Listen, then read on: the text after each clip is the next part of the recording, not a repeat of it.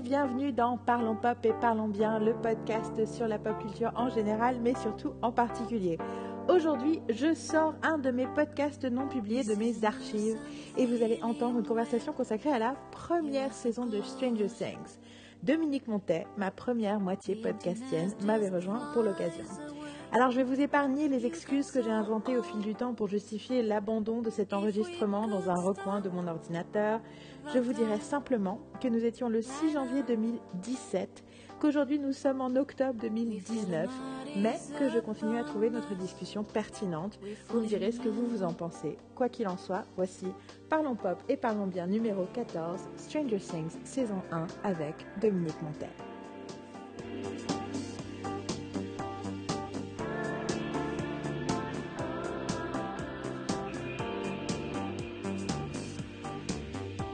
Bienvenue dans Parlons Pop et Parlons Bien, le podcast conversationnel sur la pop culture en général et surtout en particulier.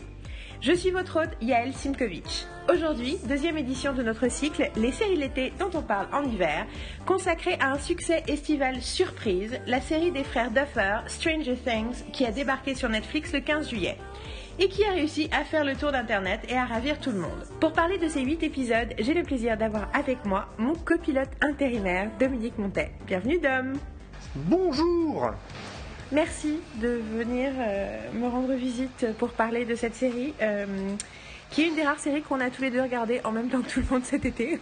On est d'accord C'est ça. C'est Bon, ça. bien sûr, on en parle six mois plus tard, mais quand même, on l'a regardé à l'époque. Et je tiens à dire que c'est rare. Alors, Oui, mais on était dans les temps. Voilà.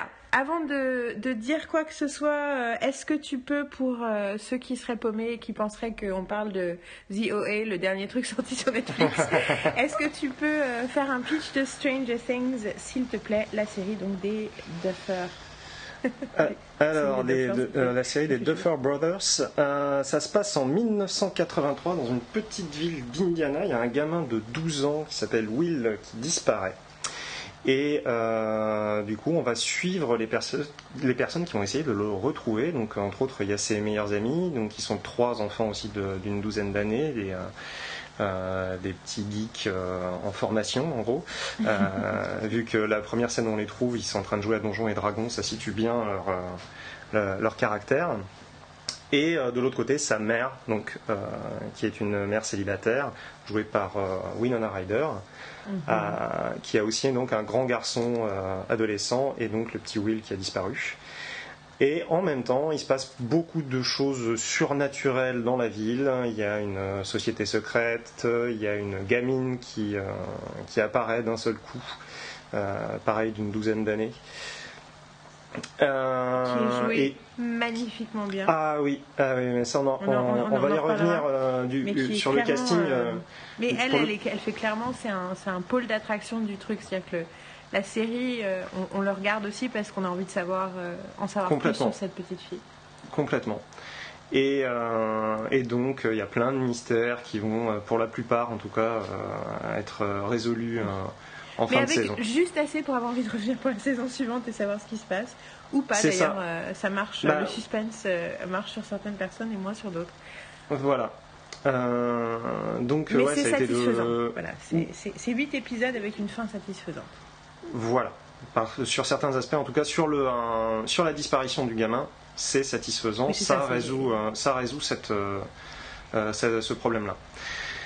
Donc euh, voilà, c'est une série des frères Doffer, donc, euh, qui s'appellent Matt et Ross. Mais alors, justement, c'est rigolo parce que j'écoutais une interview d'eux. euh, je crois que c'est un truc de NPR. Et avant l'interview, le journaliste précise Alors, vous allez voir, à aucun moment, avant de parler, ils ne disent qui parle. Donc, ils précisent pas s'ils sont Matt ou Ross. Et comme vous, comme vous allez voir, ils finissent les phrases l'un de l'autre.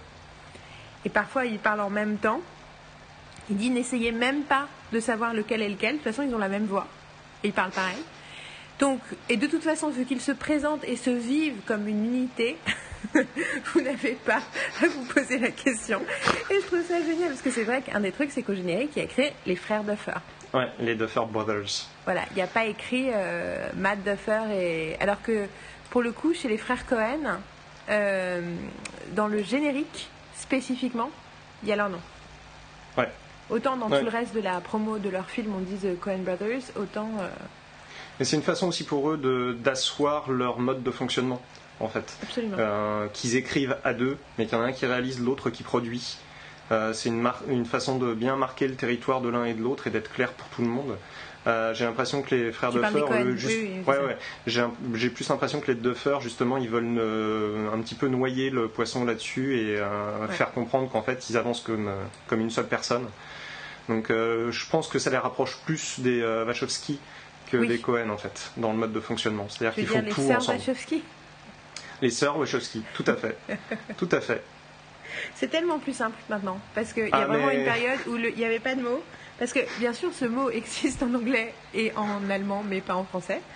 Le mot pour frère et sœur. Euh, mais c'est beaucoup plus simple maintenant. C'est à nouveau, c'est un nouveau, un, Ah, nouveau ah. un seul mot. Après, si vous voulez pas être choqué, vous pouvez les appeler les Wachos. Ah, that's a weird. Les Wachos. C'est les Wachos. C'est voilà. Euh, Il y en a qui les appellent comme ça. D'accord. Donc, c'est un choix. On a décidé de, que ce podcast pouvait s'adresser aux gens qui n'ont pas vu, c'est pour ça qu'on a fait un pitch. Donc du coup, on va, on va parler très brièvement des premières impressions qu'on a eues et qu'on peut partager sans spoiler l'histoire. Par contre, ensuite, on va parler très très spécifiquement du truc parce qu'il n'y a rien qui m'énerve autant que euh, d'écouter un podcast euh, de gens qui ont vu le truc alors que moi j'ai vu le truc et que tout ce qu'ils disent c'est bon alors pour pas gâcher je vais pas rentrer dans les détails moi je suis là, mais si pourquoi tu crois que j'écoute un podcast pour que tu rentres dans les détails on va pas rentrer dans tous les détails parce que pour une fois on va essayer de faire sous euh, un podcast de moins de deux heures mais quelques détails quand même. Donc déjà juste tu l'as tu l'as vu tu l'as vu dans quelles conditions? Euh, bah, je l'ai vu pendant mes vacances en fait. Euh, j'ai- J'aime toujours, me, généralement quand je suis en vacances, me, garder une petite série que je, me consomme pendant la période. Ça n'a pas forcément à être une série euh, entre guillemets d'été, c'est-à-dire un truc qu'on estime un petit peu plus léger, un petit peu moins contraignant. Ça peut être au contraire très demandeur en termes d'attention. Mais euh, il faut que ça soit euh, un petit peu dans un univers particulier. Et le, le côté un petit peu euh, communauté de Stranger, de Stranger Things, le fait que ça se situe dans une, dans une ville et que ça parle au- presque autant de la ville que, que de ses personnages, m'a particulièrement attiré et du coup, ça, pour moi, ça se prêtait bien à ce genre d'exercice.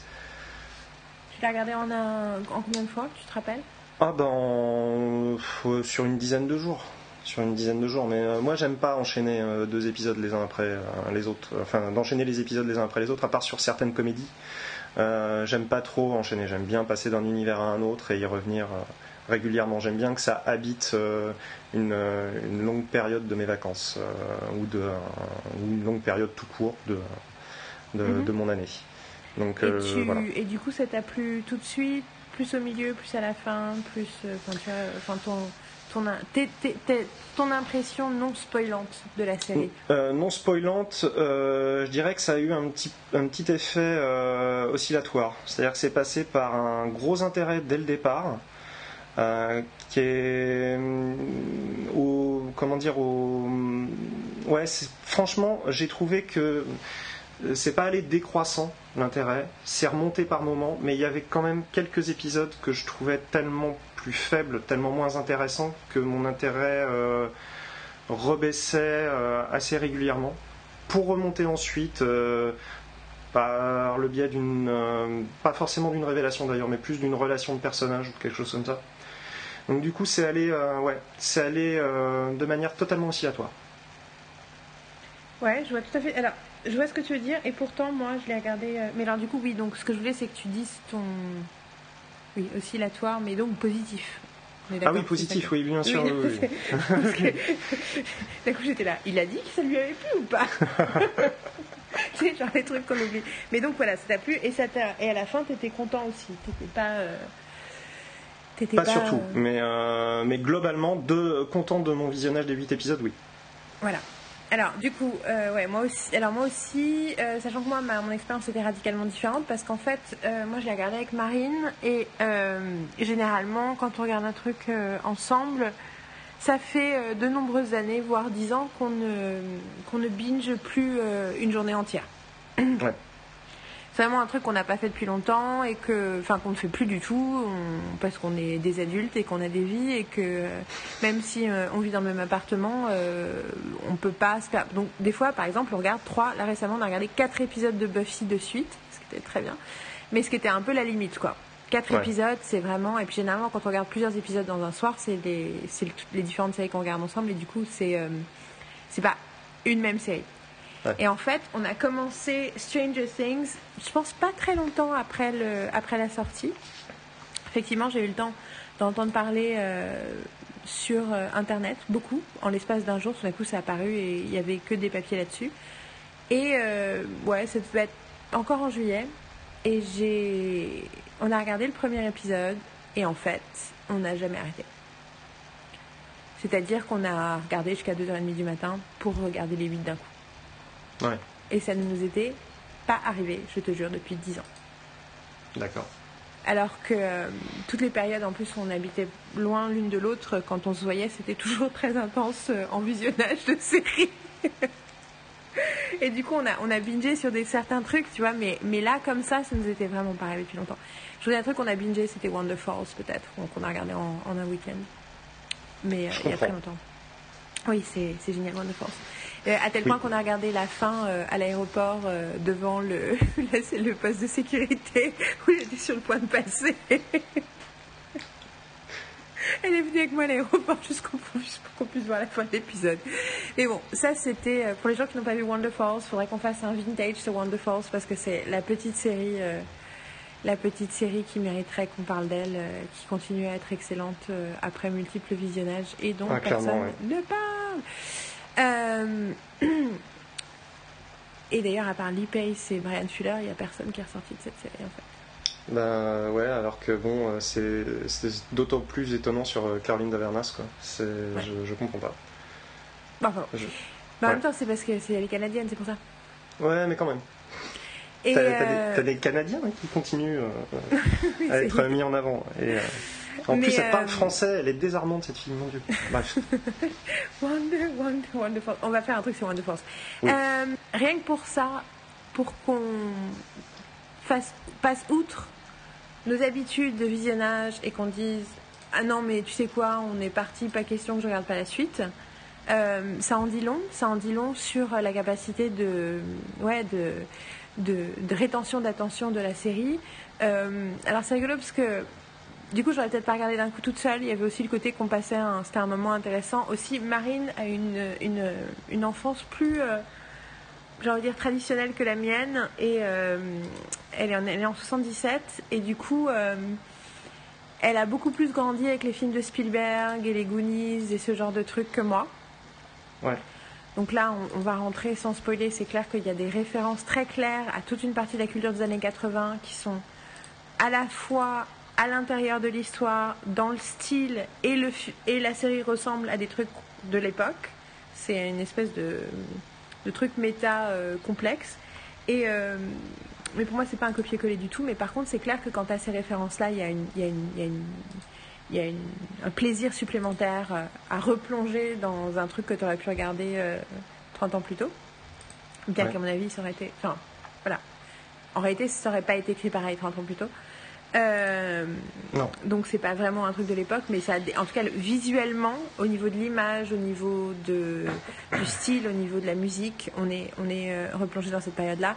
Et euh, mais je pense par contre que du coup moi, la série a gagné à être bingée d'un coup parce que cette oscillation que j'ai ressentie m'a beaucoup moins dérangée vu que de toute façon je suis restée sur le high général en fait. Tu vois ce que je veux dire?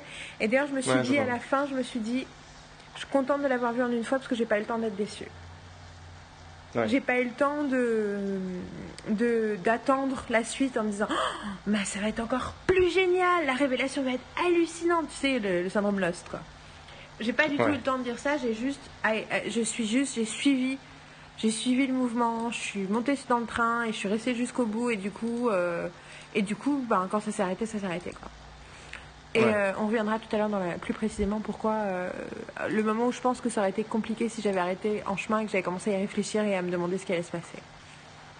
Donc pour le hmm. coup, j'ai rarement, euh, Je, je trouve le binge difficile parfois et tout, mais je pense que un peu comme Sense8 que j'ai pas vu, mais où j'ai bien cru comprendre qu'il faut mieux le regarder en une fois. Ouais.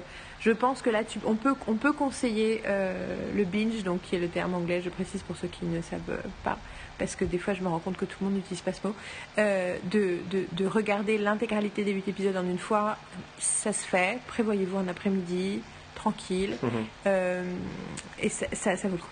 C'est, pas, en plus, on n'est pas en overload d'informations, on n'est pas, euh, ça rend pas hystérique. euh, on peut, on peut Non, voir les puis, euh, les, les- les épisodes sont assez digestes dans le sens où ils font une, euh, un peu plus d'une quarantaine de minutes, il me semble.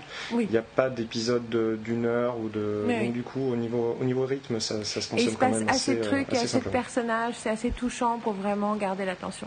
Donc voilà, là je pense qu'on Ouais. on, on peut conclure la partie non spoilante euh, en disant qu'on conseille chaleureusement de. Moi je, je pense que ce que j'ai dit à des amis, c'est ne te prive pas du plaisir de regarder cette série. Mm. Je dis ça parce que quand c'est un truc fait un peu le buzz et puis vous avez dit un truc ah mais c'est quoi c'est les années 80 mais moi j'aime pas les reboots blablabla bla, bla, bla, tous des trucs qu'on va adresser dans la suite du podcast. Euh, ne boudez pas votre plaisir. Après si vous faites royalement chier à la fin du premier épisode je pense que vous pouvez arrêter la série. Ah, complètement, ouais. par contre si ça vous plaît ne vous privez pas de ce plaisir Euh, n'ayez pas honte que ce soit un doudou euh, rétro années 80 c'est plus que ça et ça mérite ça mé- mérite vraiment d'être vu. Rien que pour le- la qualité euh, de production et des acteurs et d'écriture. Non mais on est d'accord. C'est c'est les Ah, du très très beau travail. Au-delà de ce que ça raconte c'est juste du très très beau travail. Bon voilà. Mm. maintenant on spoil. Spoiler. Allons-y. Voilà, on spoil. Alors À la fin, ils meurent tous. C'était un rêve. Pardon. Merde, t'as vu la même série. Merde, tu vas me spoiler sur une série que j'ai pas vue. Euh, alors, avant qu'on... Enfin, on spoil, donc déjà spoilons sur le style, spoilons sur donc l'œuvre, la vision des, frères euh, Duffer, euh, à quoi ça ressemble, ce que ça... C'est quoi les références Vas-y, alors du coup, dis-moi... Enfin, plein de choses sont sur Internet, on va pas décrire la série, mais dis-moi, toi, euh, ton rapport avec... ben, alors, les, les, les, les, les- noms qu'on a jetés tout de suite, c'était Spielberg, c'était King et Ouais. c'était Carpenter. Ouais. Et d'ailleurs, je ne sais pas Ouais. si tu as lu ça, mais j'ai entendu dire que dans les notes de production de la série qu'ils ont envoyées à la presse, ils ont dit les, que les- selon les créateurs, les adultes sont dans un film de Spielberg, les enfants sont dans un roman de Stephen King et les ados sont dans un film de Carpenter. Ouais. Bah, ça. T'es toujours là? Oui, oui. J'attendais que tu réagisses à ce que je viens de dire Oui. en fait. Non, parce que j'ai pas entendu. Ils sont dans un film de Carpenter, c'est ça, les Oui. ados Oui, oui, D'accord. En fait, j'avais pas entendu du tout. d'accord. Ok, donc je reprends. Euh, ben, ça se voit à l'écran. Oui, non mais c'est. J'ai lu ça, j'ai c'est fait. là Right! Mais oui. Donc du coup, euh, enfin ça, en gros, euh, ça prouve que c'est réussi en fait, Ouais, c'est tout ça. simplement. Euh, C'était l'objectif au départ et, euh, et ça se voit vraiment parce que c'est vraiment les trois références les plus, euh, les plus chargées de, de la série. Donc en effet, la référence à Stephen King, tu la retrouves un petit peu partout de toute façon, mais c'est vrai que les, les enfants sont vraiment, il y a un petit, il y a un gros côté Stand by Me, donc qui avait, qui était une, une, une nouvelle de Stephen King qui s'appelait The Bully, qui a donc été adapté euh, en film par Rob Reiner. Le film c'est Stand By Me, c'est celui qui est un petit peu resté dans la, dans la mémoire collective sur ce groupe d'enfants qui découvrent un corps euh, dans une, dans une carrière. Il y a, on retrouve énormément d'éléments. Ils vont voir un corps dont ils entendent parler. Ils vont voir un corps dont ils ont, dont ils ont entendu parler. Et euh, il y a vraiment euh, énormément d'éléments de euh, Stand By Me dans, dans Stranger Things. La, à la grande différence que il me semble que dans Stand By Me, il n'y a pas beaucoup de filles. Euh, Je sais bah, pas y s'il y a des pas. petites sœurs ou des machins, mais moi j'ai pas le souvenir. Et là, Si, si, mais pas dans les et, et là personnages. il y a quelque euh, chose. On va commencer par euh, un des trucs, euh, une- un des trucs. Enfin voilà, parce que soyons clairs, la, la, la, série euh, ressemble à toutes ces histoires-là. Euh, Ouais. Ça va encore plus loin parce que c'est la musique, les fringues, le fait que ça fasse en 83 et tout. Mais il y a clairement euh, des tonnes de surprises, de twists, de retournements qui sont pas tant des retournements où on a l'impression qu'ils ont voulu déjouer le code, mais c'est plus, c'est encore ce truc de, de, de gens qui sont fans d'un genre et qui veulent lui être fidèles et en même temps rajouter les trucs qui leur manquaient dans le genre. Oui, bien sûr, c'est exactement ça. Et le fait que le personnage surnaturel, fascinant, qui est objet de fascination pour nous, pour les personnages, soit une petite fille. Une petite fille qui est, est, plus forte, plus intelligente et qui ne parle pas au début. Enfin, c'est très rigolo parce que c'est, c'est une petite fille qui est à, la, à l'inverse de, du cliché de la fille. Mm-hmm. et, et, du coup, c'est Enfin, c'est comme si c'était c'était une, une, bombe de modernité euh, genrée, euh, caractérisation genrée au milieu 1900, 1983. Et d'ailleurs, les petits garçons réagissent plus ou moins bien à ça. Enfin, en tout cas, ils apprennent de, en, la, ils apprennent d'elle. Euh, et c'est mm. rigolo parce que tu, tu sens que c'est pas que c'est pas 1983 qui était misogyne. c'est pas ces, ces petits garçons là qui seraient contre, qui aiment pas les filles ou quoi que ce soit. C'est juste qu'ils n'ont pas eu l'occasion d'apprendre. Et là, on leur donne l'occasion en fait. Et clairement, mm. je pense que ça c'est un des trucs de la série, c'est qu'il y a un truc sur les personnages féminins Complètement. qui est euh, remarquable et différent. Et une fois de plus, on va pas revenir sur les trois heures de Star Wars, mais oui, it's a girl, ça change tout. et il n'y a pas qu'elle. Il n'y a pas qu'elle, bah, on va y venir après. Bah, c'est ça, c'est dans les... trois, en fait, dans les trois, euh, dans ces trois films entre guillemets, euh, il y a ce, ce, facteur féminin. Euh, la, le personnage de bon, le Winona Ryder. Voilà, voilà ça c'est le, moment où on dit c'est quoi ton rapport à Winona Ryder, toi? Euh, Ah, bonne question. mon rapport à Winona Ryder, bah, c'est Beetlejuice au départ. Euh, moi, j'ai vu il y a trois ans Beetlejuice pour la première fois et c'est très mal vieilli. Ah, moi, je l'ai vu très très tôt, euh, Beetlejuice, et donc forcément, euh, je. Comment dire je dirais pas que je suis tombé amoureux de Winona Ryder à ce moment-là parce que je me souviens plus exactement quel âge j'avais, j'étais bien jeune. Mais j'étais fasciné par, par son personnage, par son, par son look, par son, sa façon de, de parler aussi. Et euh, une impression qui a été confirmée après par Edouard euh, Manargent. Et euh, je peux pas non plus ne pas parler de Reality Bites. Ah, really? Oh, I'm bah. so happy! Ah putain, j'allais dire parce que moi j'ai jamais vu Edouard Manargent jusqu'à ce jour. Mais. D'accord. Reality Bites, c'est un film que j'ai vu. Hmm, 350 000 fois probablement. Je crois que j'ai vu moins, mais euh, Non mais moi et Marine, on a des moments spécifiques qui sont liés, tu vois genre, euh, enfin on, fait la même danse que sur My Sharona chaque fois qu'elle passe. le truc quand ils vont, tu sais, c'est un moment ils vont acheter dans une station-service, acheter à bouffer et ils passent la musique et il y a euh, sa meilleure amie jouée par, mon Dieu, Janine Garofalo. Janine Garofalo que j'adore. Janine Garofalo qui dit au mec de mettre la musique ben, plus fort. J'allais en parler justement de. Il dit de mettre la musique plus fort et c'est donc My Sharona. Euh, Ooh, my little pretty one, pretty one. Et elles font une danse et moi et Marine on l'a fait pendant des années parce qu'on est trop des nerds. Et euh, voilà. Et mon amour euh, éternel pour Ethan Hawke est beaucoup lié à ce film.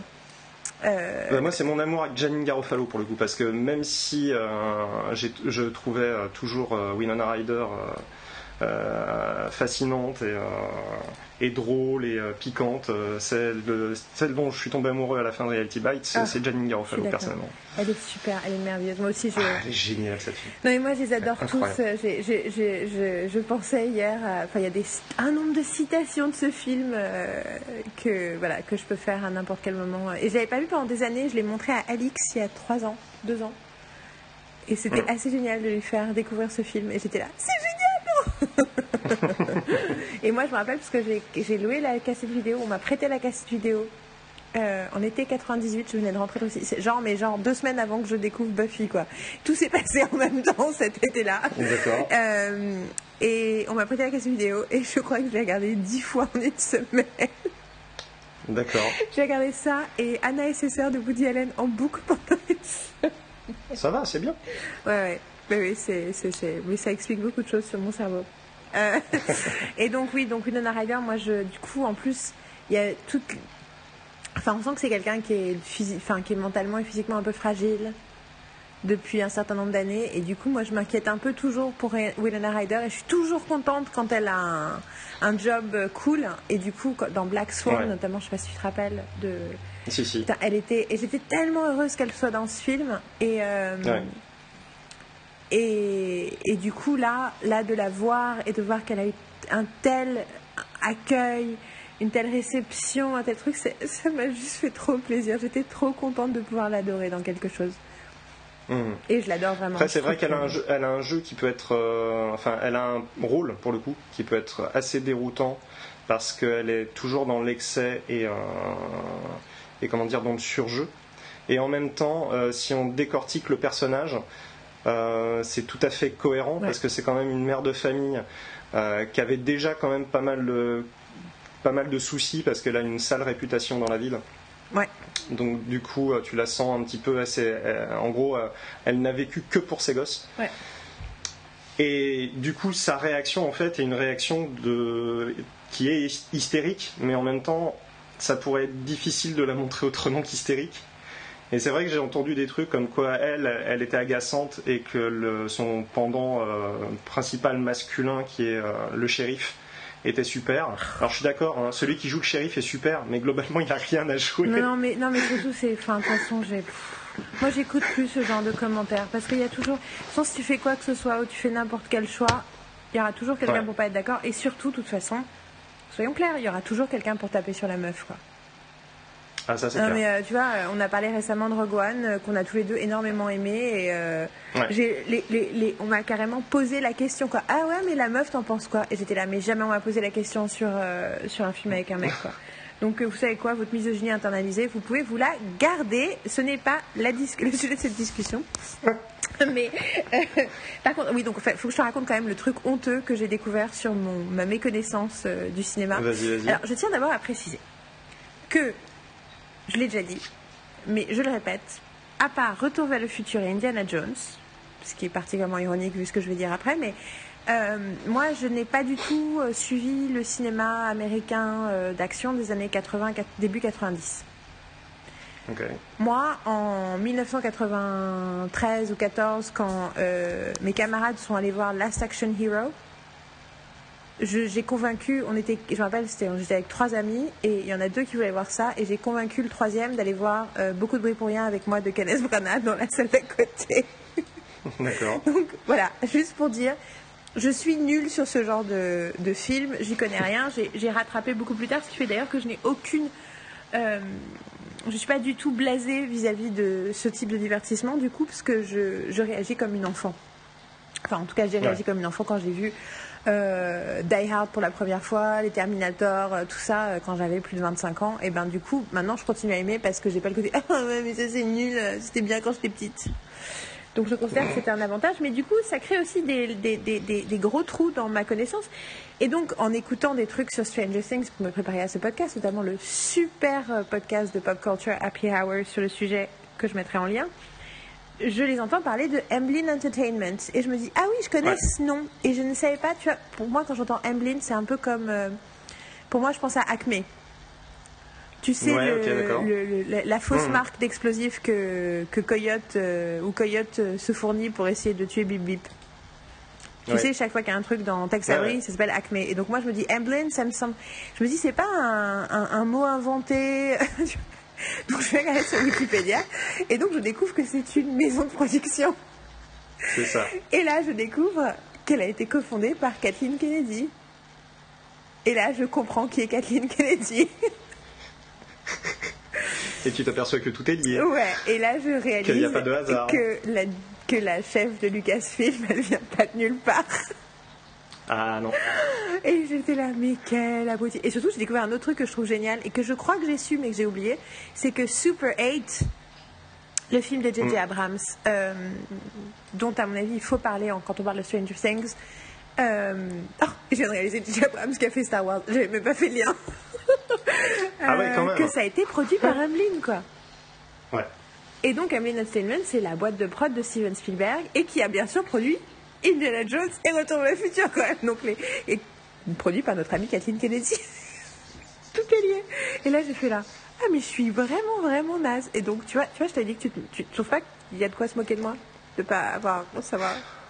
Non, on va pas se moquer. T'étais pas au courant, c'est pas grave. non, mais tu vois, quand je t'ai dit que le truc que j'avais découvert, c'était un peu honteux quand même.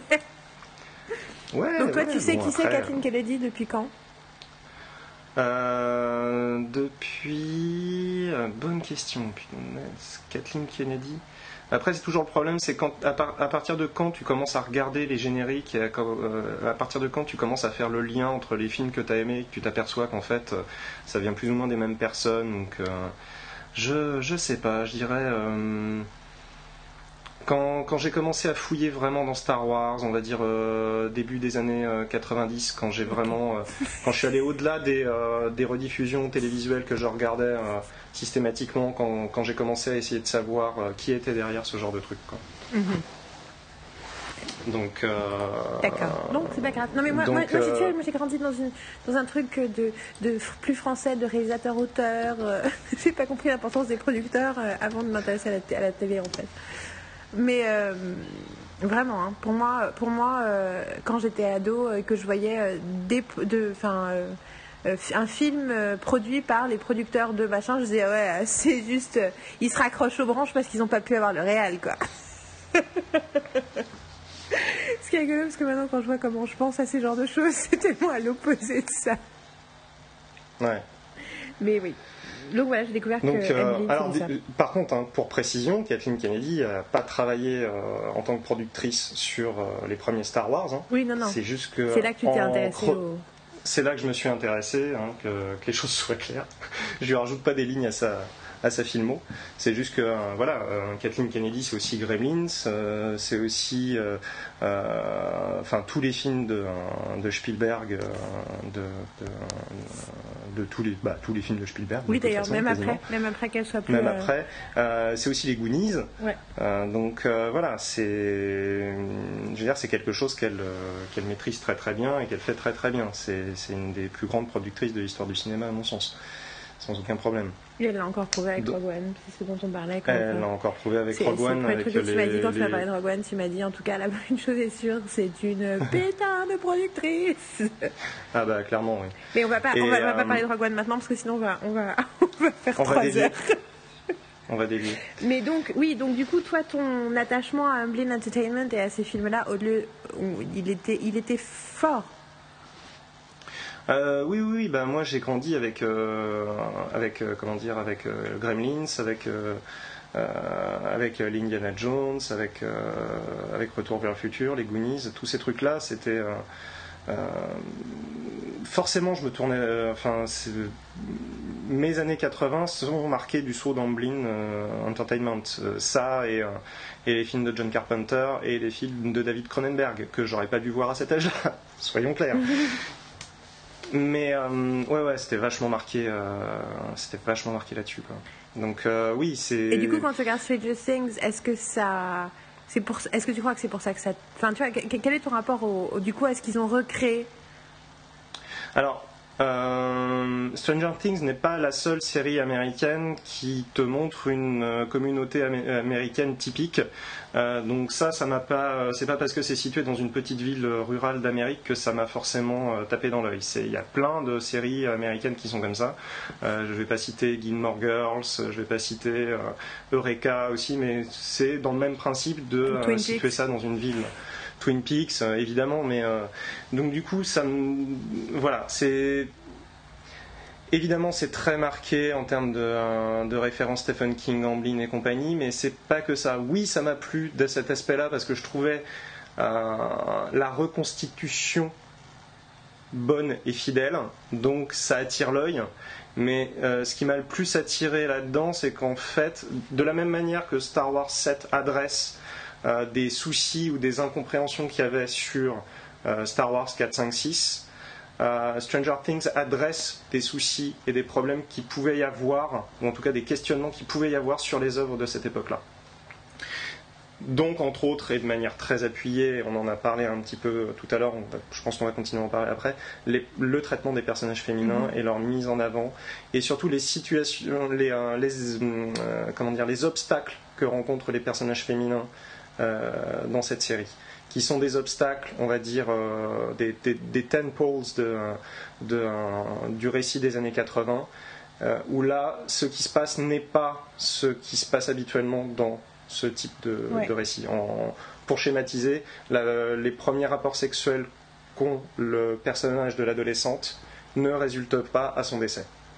Oui, absolument. Et, euh, et, et d'ailleurs, le fait, enfin, il y a un truc qui est clair, c'est que le fait qu'à la fin, elle ne se met pas avec euh, le nerd, elle ne quitte pas Non. le football star pour le nerd, je sais même pas s'il fait du football, mais elle reste Non, non, avec mais, euh, le football star devient gentil.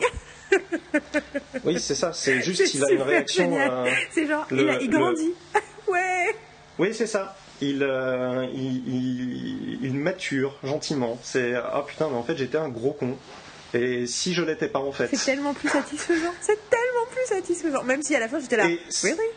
Et en même temps, c'est parce que j'étais surprise parce que je m'étais tellement habituée. Enfin, j'avais tellement l'impression que ça allait suivre justement le trope, le, le, le- le Ouais. schéma classique, que du coup j'étais j'étais un peu désarçonnée à la fin. euh. Et en même temps, t'as même pas l'impression que l'autre ado il est triste parce que t'es même pas sûr qu'il était intéressé par elle comme ça? Non, t'es pas sûr. Non, non, je pense qu'il est, il est fasciné par elle en tant que personne. C'est pour ça qu'il la prend en photo de manière un petit peu creepy hein, quand même. hein. Ah oui, c'est vrai, ça. Euh, mais euh, voilà, c'est, je pense qu'il y a un petit peu de confusion de sa part entre bah, les, ces émois de jeune garçon qui globalement est intéressé par tout ce qui est relativement joli et intéressant de l'extérieur. Euh, et il y a aussi le côté, bah non, c'est en fait cette personne m'intéresse en tant que personne. Donc euh, j'aimerais la connaître et j'aimerais euh, comprendre comment elle fonctionne, mais j'ai aucun, euh, à aucun moment dans la série. j'ai l'impression que lui est un amoureux transi Oui, de, de Mais la jeune fille. en en fait, le seul des trois. Parce que tu as analysé que les. Donc, en fait, un des trucs narratifs cool quand même, c'est le fait qu'il y a. C'est une enquête à trois. C'est une sorte d'enquête à trois têtes. C'est ça. C'est-à-dire qu'il y a trois, effectivement trois trames, les tra- trois trames. Il y a effectivement trois trames, les adultes, les enfants, les ados, et en fait ils se communiquent pas complètement, mais en gros les amis du gamin disparu euh, d'un côté qui Mm. rencontre Eleven en plus, donc ça, la petite fille, donc ça, ça crée euh, d'autres choses. Et d'ailleurs le, enfin ouais, la, la découverte de Eleven, le rapport avec Eleven, la façon dont elle comprend, dont elle apprend à à, à faire partie du groupe, dont il y en a un qui essaie de la rejeter. Finalement, à la fin, euh, il est de leur, il est, enfin, il rentre, euh, Ouais. il accepte euh, qu'elle fasse partie du groupe. Ouais, c'est vachement touchant. De l'autre côté, il y a le flic et Winona Ryder qui est clairement considéré comme une folle par tout le monde.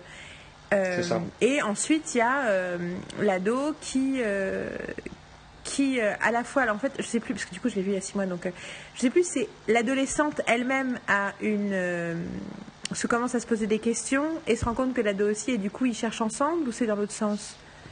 Je crois que c'est ça, hein. Euh, bah, je crois que les deux, les, les deux se retrouvent à un moment où ils, s- où ils croient. Bah, D'ailleurs, c'est assez marrant parce qu'en fait, tu as les, euh, les trois axes d'enquête. tu as les enfants qui croient à fond à tout et qui sont euh, persuadés de la vérité du truc quasiment depuis le départ, ou tout, du- tout du moins qui sont très réceptifs aux choses euh, qui, qui, prennent plein ouais. tronche, du surnaturel. Tu as les ados qui ont. euh, bah, il faut les convaincre, mais ils sont convaincus assez rapidement et ils y viennent. Et tu as les adultes, c'est beaucoup plus compliqué Mhm. parce que tu as la mère qui est, pour le coup, qui, euh, qui est plutôt du côté des jeunes enfants parce qu'elle croit tout de suite au truc. Elle est à fond, pendant que l'autre, bah, il faut un temps de malade pour le convaincre. Mais j'ai l'impression que quand même euh. dans les, tous les cas, le fait que c'est des mecs qui font, qui, qui prennent au sérieux une femme autour d'eux, quoi. Ouais, complètement. Et que, en sûr. gros, dans les trois histoires, c'est ça. Et en fait, ce qui est absolument. Mais, enfin, moi, ce qui m'a vraiment touchée, mais parce que quelque part. euh, Enfin voilà, c'est c'est quelque part, euh, ça fait du bien quoi. C'est c'est effectivement Mm. que Winona Ryder continue à passer pour, enfin ressemble à une folle, mais qu'elle n'est pas folle et que et que le flic euh, la prenne au sérieux en fait. Et Mais que petit à petit, il commence à comprendre et il commence à suivre le truc et il veut la protéger et qu'en même temps, ce soit pas. Du coup, je me suis dit ah eux aussi ils vont finir ensemble et tout et en fait non. Et du coup, Et le seul truc romantique, c'est entre Eleven, à la limite, c'est entre Eleven et Mike. Où il Oui, lui de demande, façon très très chaste, oui, voilà. parce qu'ils ont 12 ans. Voilà, et il lui demande d'aller à la danse avec euh, lui. C'est ça. Mais. Euh... ah, putain, mais je repense à cette petite fille, mais elle est tellement incroyable. Elle est tellement. Ah, elle est géniale. Elle a une telle, euh, une telle intensité, une telle variété. Mais c'est rigolo parce que c'est l'anti-Winona Ryder. Oui, parce qu'elle. euh, C'est ouais, tout dans elle par l'intériorité. un mot, c'est. Ouais. Mais ce qui, est, ce, qui est, très marrant pour revenir sur le traitement des personnages féminins, c'est que ils adressent les, les tropes habituelles. C'est-à-dire qu'en gros, bah, t'as la, as la jeune fille qui, t'as la jeune ado qui commence à sortir avec un mec populaire et qui, quand ça commence à tourner au vinaigre, se fait un peu plus, ou moins traiter de salope. Euh, mais ça va se retourner et ça va changer de dynamique euh, mhm. sur la fin. Donc c'est assez intelligent. Et l'autre truc aussi qui m'intéresse beaucoup, c'est les deux personnages d'adultes, donc Winona Ryder et David, euh, je sais plus son nom de famille, David, David Harbour. Mais non, on s'en fout pas. c'est ma blague, parce que Winona Ryder, c'est la seule qui est importante, parce que c'est Winona Ryder. bah non, parce qu'en fait, grâce à, grâce à son personnage à lui, tu redéfinis aussi le personnage de Winona Ryder parce que les deux sont dans une situation d'autodestruction. Les deux sont des alcoolos. Mhm. Se démolissent complètement euh, l'un l'autre. Sauf qu'il y en a une qui est considérée comme une paria, c'est la femme, et t'en as un autre qui a un poste respecté dans la ville, c'est le shérif, c'est le mec. Étrange. Mhm. Et tu te dis, c'est pas une version. bien vu, je l'avais pas vu, mais oui, absolument. Stranger Things n'a pas un regard angélique sur euh, la position de la femme dans les années 80 en redéfinissant complètement le truc, en en faisant un personnage d'importance, un personnage respecté. Non, ils abordent le personnage de la femme comme il était abordé quelque part dans la fiction des années 80, c'est-à-dire comme quelqu'un de subalterne ou à partir du moment où elle était en marge de la société comme une folle. Mais le récit réhabilite en fait la vraie position euh, de, la femme, c'est-à-dire que elle comme lui sont des fuck-up mais monumentaux mais c'est pas grave. Ouais, mais, euh, et parce que et euh, je suis en train de penser à Eleven qui représente aussi la victimisation des femmes. Totalement. La façon dont elle est exploitée, utilisée, euh, manipulée, et on s'en fout de ses sentiments, de ses émotions et tout. Et non, mais et du coup, c'est bien parce qu'en même temps, c'est même pas. Enfin, nous, on, le, on, le, souligne parce que voilà, c'est ma marotte, mais un peu la tienne aussi. Tu t'intéresses beaucoup à ça aussi. Euh, ce qui est génial, c'est que c'est pas un matraquage. C'est-à-dire que c'est que de la subtilité, c'est juste que, que nous, vu qu'on aime bien analyser les trucs, on le voit, mais en réalité, puis surtout parce qu'on est, on est, on est, on, a tellement bouffé de fiction que du coup, ben, on voit quand ça, on dit, mais ça se passe pas comme ça se passe d'habitude. Mais euh, ça, on est particulièrement sensible à ce genre de choses. Mais ce qui est génial, c'est que la série fonctionne parce que, et là on va arriver au truc, elle fonctionne parce que elle est très bien écrite dans le sens où les personnages sont intéressants, humains, ils ont des relations complexes, mm. pas absurdes, mais complexes, et qu'ils euh, arrivent à ménager une, super, un super équilibre entre l'action, la psychologie des personnages et euh, la, la, distillation du mystère. Quoi. Oui, tout à fait. Bah, d'ailleurs, euh, bah, je trouve même que la série euh, trouve un équilibre intéressant et en même temps est beaucoup plus intéressante sur les personnages, leur traitement, leur réaction par rapport à ce qui leur arrive. Mhm. que sur l'aspect fantastique qui finalement me laisse un petit peu euh, j'ai beaucoup de questions sur comment dire sur le fonctionnement de, de, de l'univers ils expliquent rien, et même quand tu y réfléchis, alors je sais pas, ça se trouve dans la, dans la tête des frères Duffer, c'est très clair, et on l'apprendra par la suite, mais au bout des huit épisodes de Stranger Things, je, je décèle des, des incohérences qui n'en sont peut-être pas, hein, mais pour l'instant qui m'apparaissent comme étant des incohérences euh, sur le traitement du, de l'univers à l'envers, en fait. Euh, mais moi, je préfère tellement que le reste soit cohérent. Ah mais bien sûr. Non, mais je suis bah, d'accord avec toi, mais en même temps, en même temps quelque part, en plus, ça fait presque partie de la magie du truc, quoi. C'est-à-dire que c'est censé être merveilleux, c'est censé être incompréhensible, c'est censé être euh, euh, épouvantable, dans le sens où ça, fait peur. Euh, du coup, ça marche, le fait qu'on comprenne pas comment ça marche. Et, hmm. mais pourtant, il y a plein d'actions, et je pense qu'il y a plein de gens qui ont regardé parce qu'il y avait de l'action, sans même réaliser que si l'action est aussi prenante, c'est justement parce que les personnages sont très bien écrits et que du coup on s'identifie et qu'on est touché émotionnellement, qu'on est attaché, qu'on est investi dans ce qui se passe. Oh, putain, je suis allée voir Assassin's Creed. Ah mon dieu, pourquoi? Parce que chaque fois que je vois une bande-annonce de, de, de films d'action euh, sur un sujet, que surtout sur une franchise que je connais pas bien, et tout d'un coup j'aurai accès, tu vois, comme un jeu vidéo, parce que je suis tellement nulle en jeu vidéo que je joue pas. Et euh, puis j'ai pas de console, et voilà. Euh, Et surtout euh, avec une bande-annonce où ils ont l'air de parler de trucs comme de l'histoire et du temps et du machin. Mhm, Moi, tu sais, moi, je suis mhm. cliente, moi, j'adore les blockbusters. Et j'oublie toujours que potentiellement, c'est juste un blockbuster de merde. Bah, ça aurait pu être un bon film. Et là, euh, je suis mais, voir. euh, ça aurait été le premier bon film, quasiment le premier oui, bon c'est film euh, adapté oui, d'un mais jeu c'est vidéo. quoi. justement ça qui s'est passé, c'est que c'était censé être l'exception parce que c'était contrôlé par Ubisoft, qui est censé être Ouais. le- le- le- les, gens de, de jeux vidéo qui, qui s'intéressent le plus au scénario.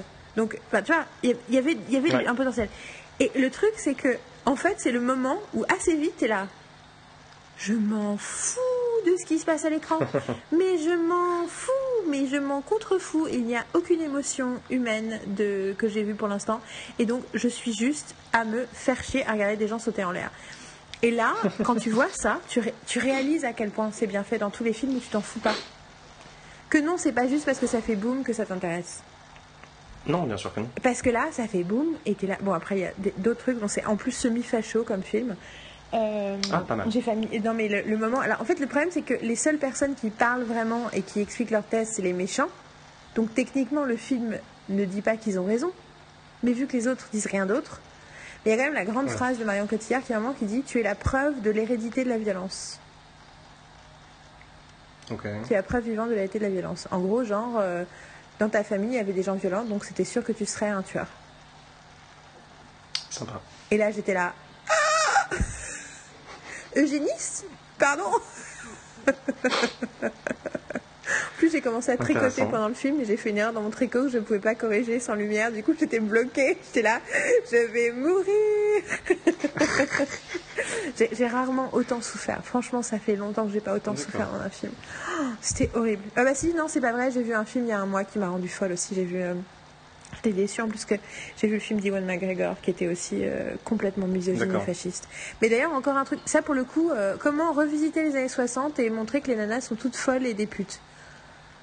Super. Surtout les adolescentes. Super. Ah non, mais American Pastoral, mon Dieu. Oh. Donc tout ça pour dire que, euh, mais en fait, mais c'est, ça n'a rien à voir et en même temps ça a à voir. Ça montre bien qu'en réalité il y a, il y a une grosse différence. Que bien sûr que c'est hyper impressionnant ce qu'ils ont fait visuellement, la reconstitution, le machin. Mais la raison pour laquelle les gens ont regardé Stranger Things, c'est pas parce qu'ils aimaient les films des années 80. Bon ça, on y reviendra encore à la fin, mais la raison pour laquelle ils ont regardé, c'est parce que c'était bien écrit. Oui, oui. C'est parce que les personnages étaient intéressants, euh, parce qu'il y avait des émotions surprenantes, parce que c'était attachant, parce que ça parlait de- d'affection, d'amour, d'a- de, de, de- ça parlait du fait d'essayer de sauver quelqu'un qu'on aime. Enfin, c'est c'est pour ça. C'est euh, comment dire C'est un petit peu la base de tout récit horrifique. hein. Euh, si tu ne- si tu fais peur avec des personnages dont tu te fous, ben en fait tu t'en fous, ça te touche pas. Euh, c'est ce qui m'est arrivé par exemple sur Scream Queens. Scream Queens, euh, voilà, c'est oui, mais je m'en fait, je m'en fous, mais, mais qu'elles meurent toutes. Et qu'ils meurent tous. Bon, il n'y en a pas énormément de personnages masculins dans, dans Scream Queens, mais euh, que, que- que tout le monde meurt, je m'en fous complètement.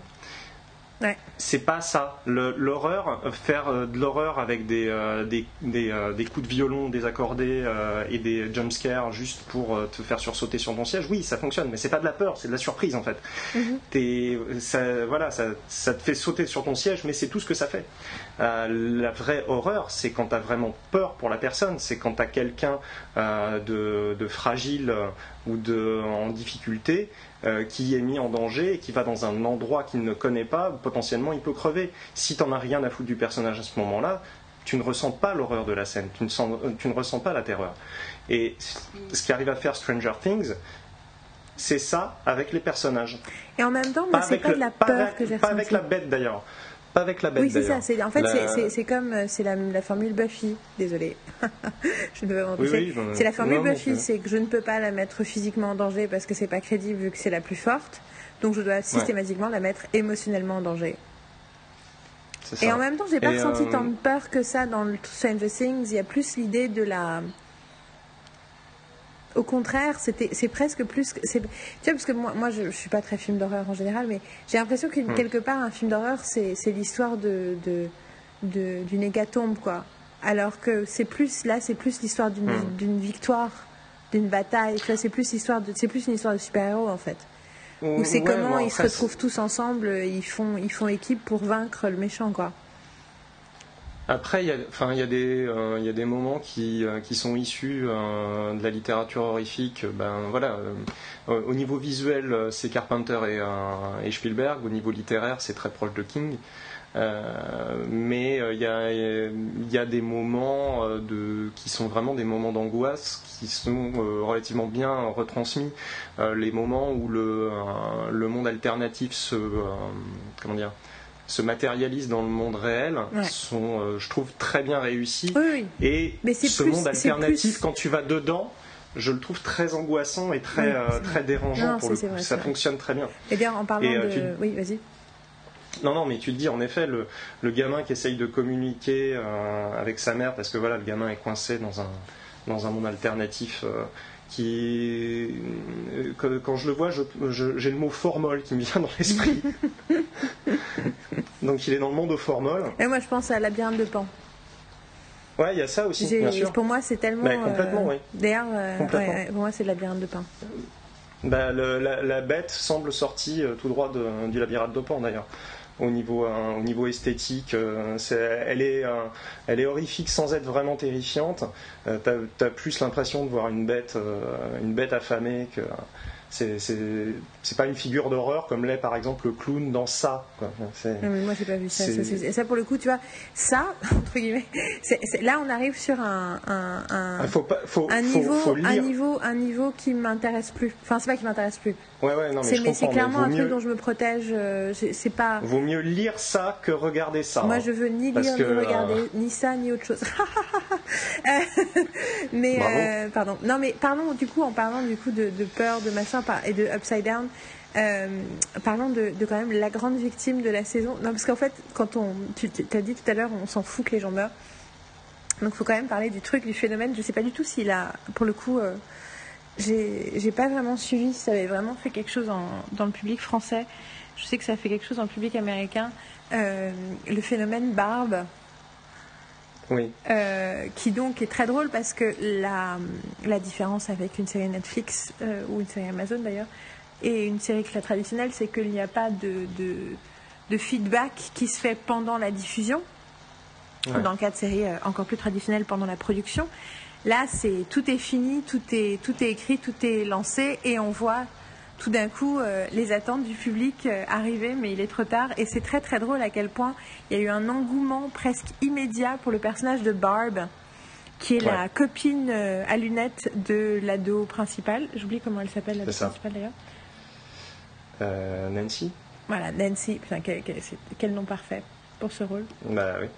Et donc, Barb, je vérifie, euh, et le- elle s'appelle Nancy Wheeler, ouais, c'est ça. Euh, dans la vraie vie, elle s'appelle Natalia.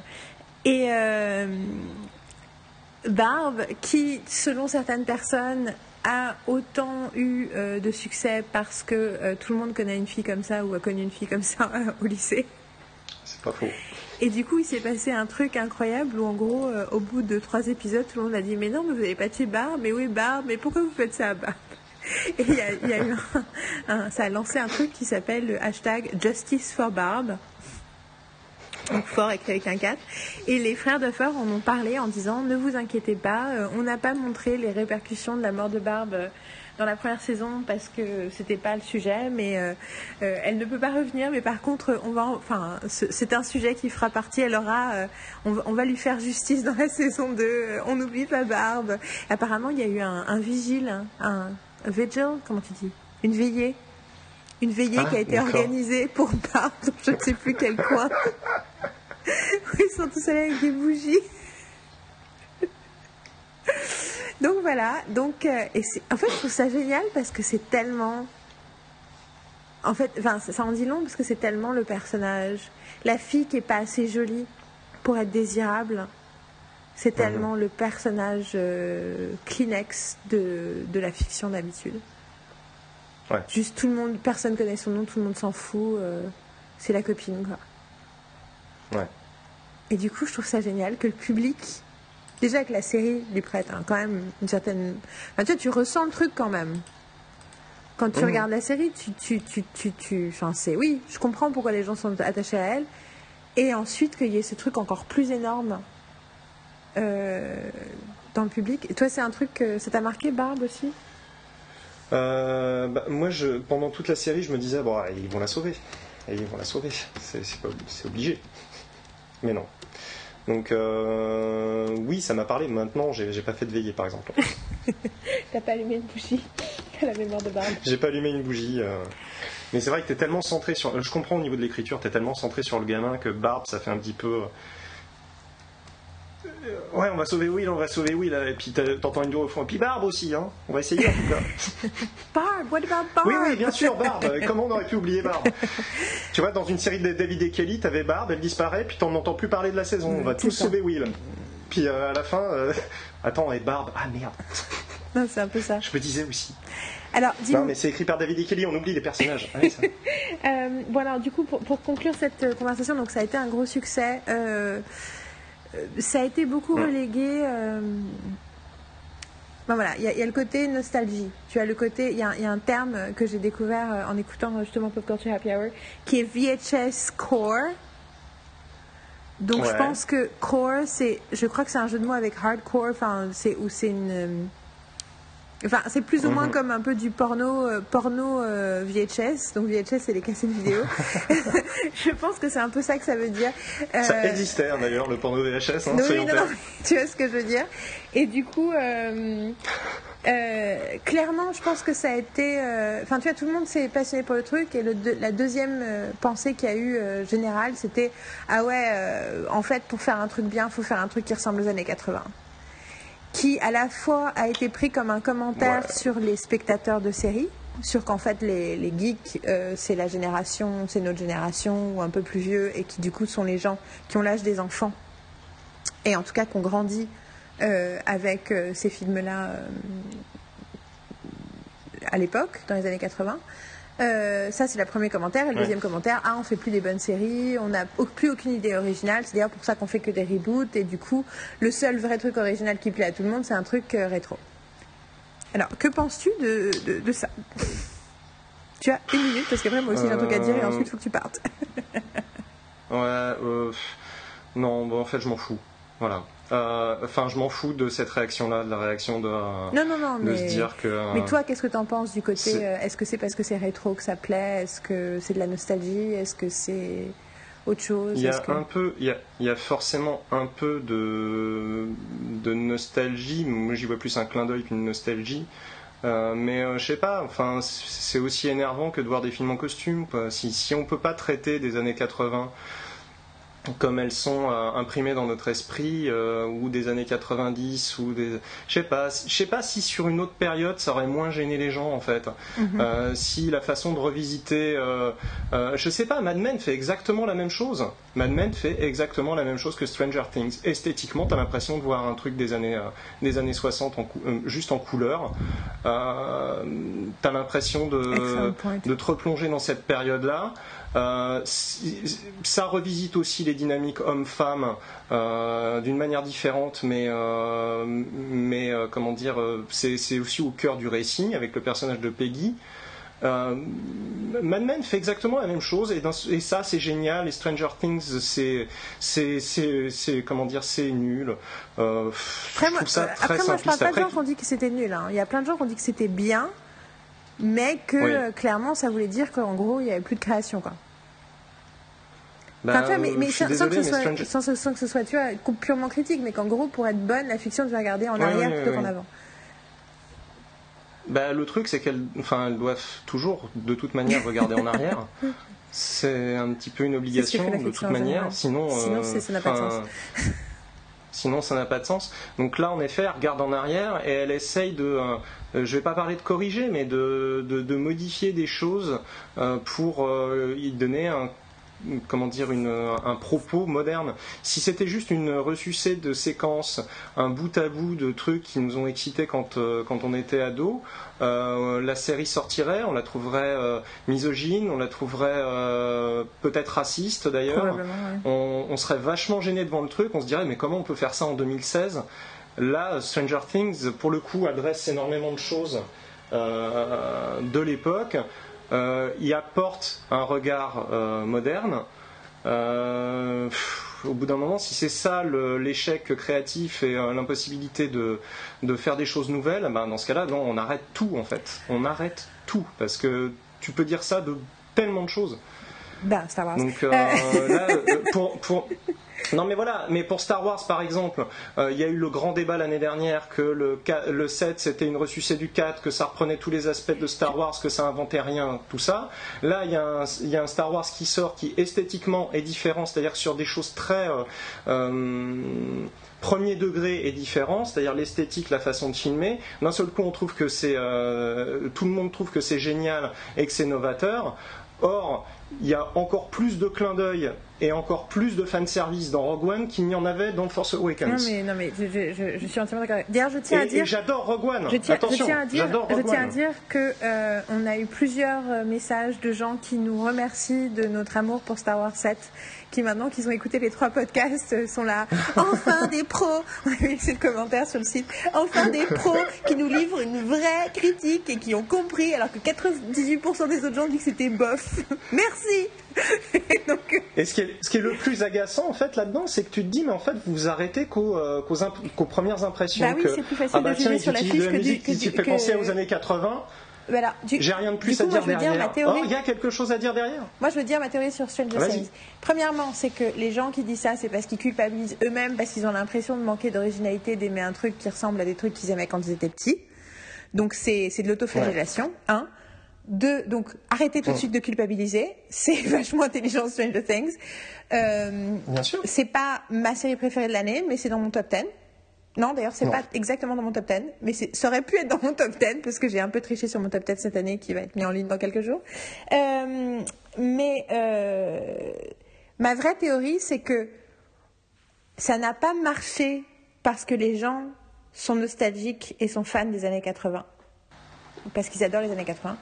Ça a marché parce que les Duffer Brothers adorent les années 80 et que l'œuvre et d'une authenticité stylistique et, et, et de, et enfin de artistique incroyable et que en gros c'est leur amour des années 80 et leur intérêt qui porte Stranger Things. Tu vois ce que je veux dire? C'est pas notre nostalgie. Mais complètement. C'est parce que en réalité, moi j'ai écouté une, une, interview avec quelqu'un qui n'a jamais regardé ces films-là, qui comprend pratiquement aucune référence et qui est complètement rentré dans l'histoire.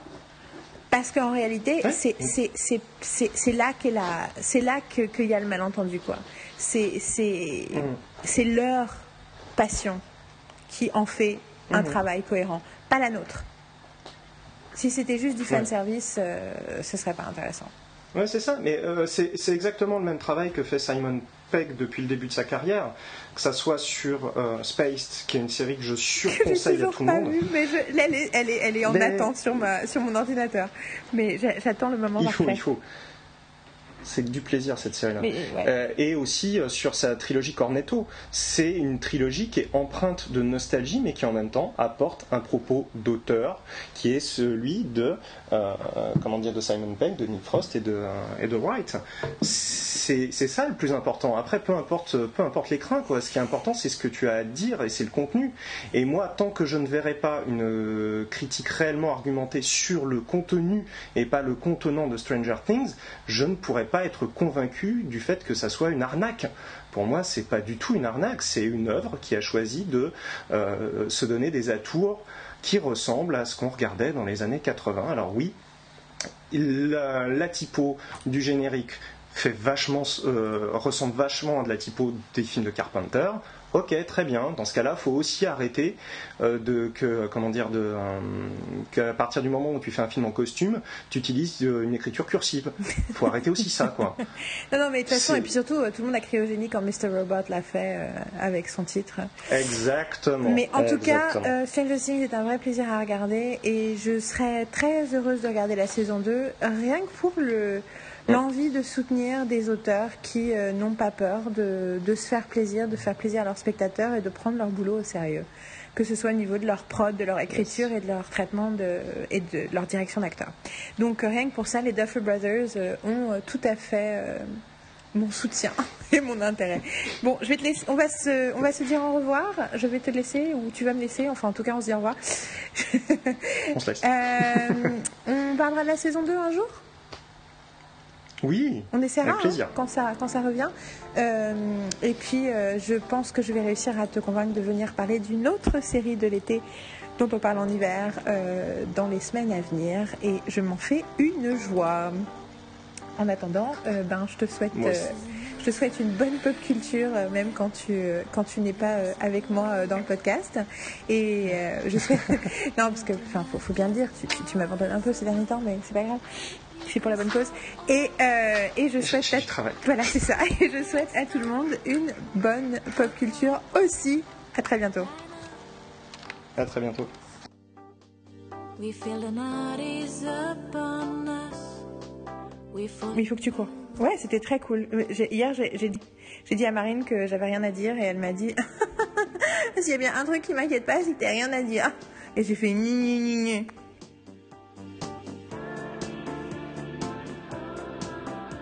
À un moment, j'ai eu un peu peur. Je me dit merde, s'il avait peut-être des trucs spécifiques à dire et je lui laisse pas l'occasion de le faire. Et je me suis.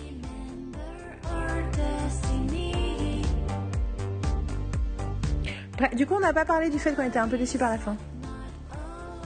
Tiens. Pff, tu sais quoi On s'en fout. Personne n'en a besoin. On l'entend un peu dans le début et puis après. Parce que moi aussi, j'ai trouvé la fin. Mais en fait, c'est pour ça que je me suis dit, je me suis dit si j'avais vu la fin en attendant une semaine avant de voir la fin, j'aurais été vraiment déçue. Parce que je trouve que la fin est un petit peu en dessous du reste. Et du coup, mais vu que je l'ai regardé à la, au bout du truc et que j'étais dans l'attente et que je voulais savoir ce qui se passait, bah, du coup, c'était pu- purement satisfaisant.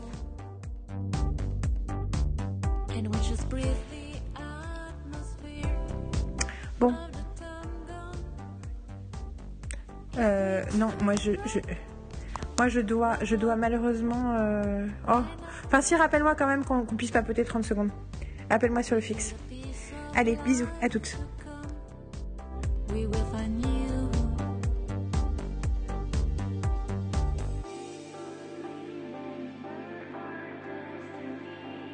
Avoir le droit de vraiment sortir du film et expliquer que- le- ce que t'as, ce que t'as, ce que t'en as compris quoi. C'est, c'est juste, c'est tellement rare parce que les gens généralement ils ont toujours besoin de temps, tu sais. Il y a toujours le côté euh, ah faut que je réfléchisse un peu au film, j'ai pas envie d'en parler tout de suite. Urgh. Moi j'ai envie d'en parler l'instant où le, film s'arrête. Je t'avoue qu'il y a des films où euh, euh, j'aimerais bien du temps, mais en fait, je m'aperçois que c'est juste parce qu'en fait, j'ai pas du tout aimé. je cherche des qualités que je ne trouve pas.